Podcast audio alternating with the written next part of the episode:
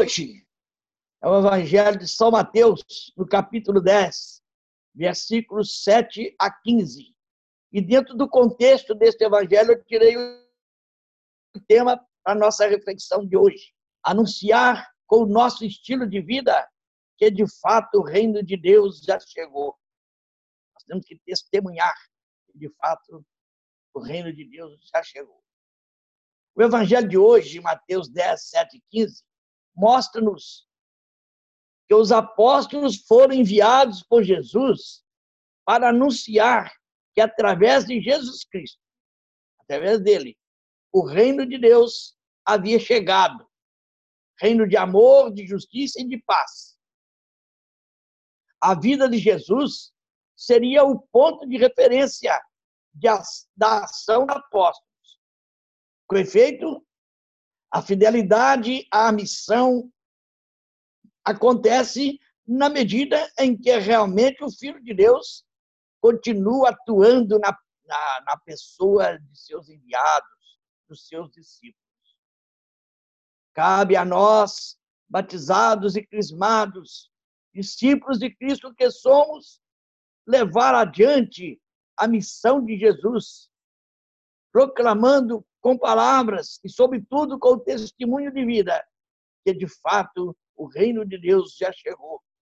E por isto, nós, cristãos, devemos nos colocar a serviço da vida, pois Jesus veio para que todos tenham vida e a tenham em abundância. A fome, a miséria, a injustiça, o desrespeito à vida vão em desencontro com o reino de Deus. A nossa missão é implantar o reino de Deus. O reino de Deus vem para demonstrar, vem para desinstalar as estruturas de morte, vem desmanchar essas estruturas de morte, as estruturas sociais injustas e opressoras. Aos doze apóstolos, Jesus dá orientações bem definidas. Está isso no, no contexto do evangelho de hoje.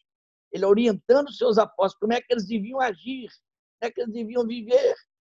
Aos dois apóstolos, portanto, Jesus dá orientações bem definidas no que se refere ao estilo de vida.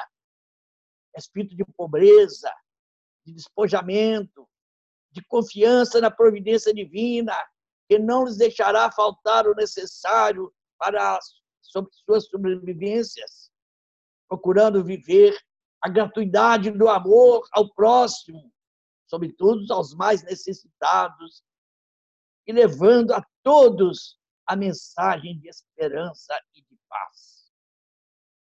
Devemos, pois, estar atentos para que não nos falte a sensibilidade para com os irmãos que sofrem e passam necessidade. Não podemos nos omitir e cruzar os braços, pois sabemos que a fome não espera. Que aos nossos irmãos mais necessitados não falte o nosso carinho, a nossa atenção, a nossa solidariedade, a nossa presença amiga. A oração do dia. Oremos.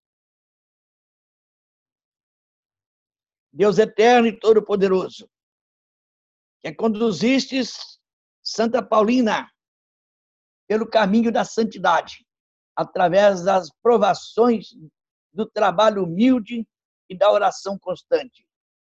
Concedei-nos, por sua intercessão, suportar com fortaleza os sofrimentos de cada dia e servir com generosidade aos mais necessitados.